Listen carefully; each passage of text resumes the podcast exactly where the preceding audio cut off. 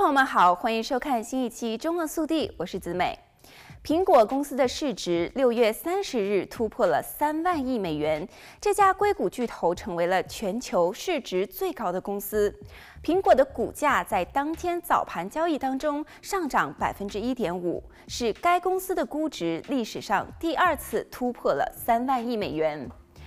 早在二零二二年的一月份，苹果曾经一度达到这一水准，但是其股价收盘价低于三万亿美元。随着不断扩大其市场覆盖的范围，苹果公司市值达到三万亿美元的里程碑。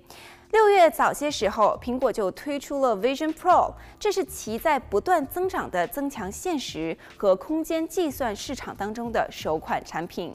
与科技行业的其他公司一样，苹果在疫情期间也遭遇了严重的障碍。苹果去年估值首次达到三万亿美元之后，随后就被迫应对中国供应链的无数挑战，以及经济衰退导致的大规模的科技裁员。尽管苹果没有像其他的公司那样不断裁员，苹果还必须要应对华尔街对其增长能力日益增长的怀疑。来看下则消息，从七月一日开始，穿越金门大桥的通行费将增加三十五美分。同样，金门公交和金门轮渡服务在大多数的地区交通票价也将上涨二十五美分，并非所有的通勤者都会受到影响。Clipper Start 计划当中的 Clipper 使用者、老年人、青少年、残疾人，还有低收入的乘客将继续享受折扣票价。此外，马林当地的巴士和 Giants Ferry 服务的当前票价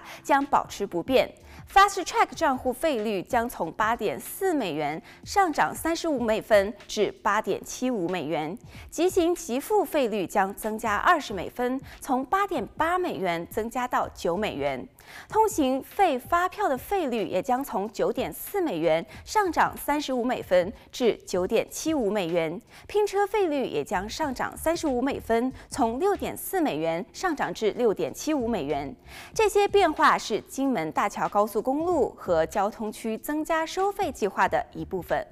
好了，本期节目到这里就结束了，我们下期再见。